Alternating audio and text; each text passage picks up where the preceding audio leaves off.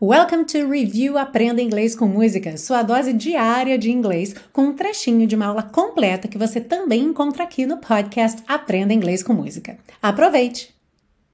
Na frase And as you quicken up your pace, e enquanto você acelera seu passo.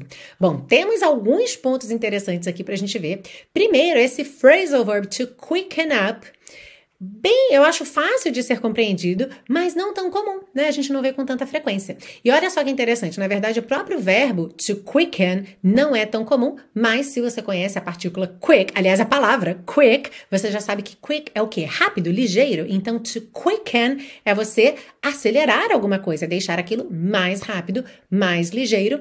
E aqui, como acontece em vários phrasal verbs, é, a adição do up, quicken up, criou um phrasal verb que não difere muito do significado do verbo sozinho, tá? Então, quicken, acelerar, quicken up, também é acelerar. De alguma forma, enfatiza um pouco mais, né? Assim como a gente tem hurry up, ok? Então, to quicken up, acelerar.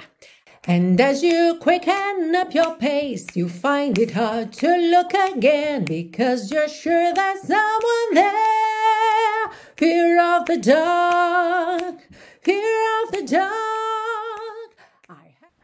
E se você busca um curso de inglês passo a passo com a minha orientação, conheça o Intensivo de Inglês da Teacher Milena, meu curso de inglês que te oferece 30 dias de garantia incondicional. Saiba mais em www.intensivo.teachermilena.com.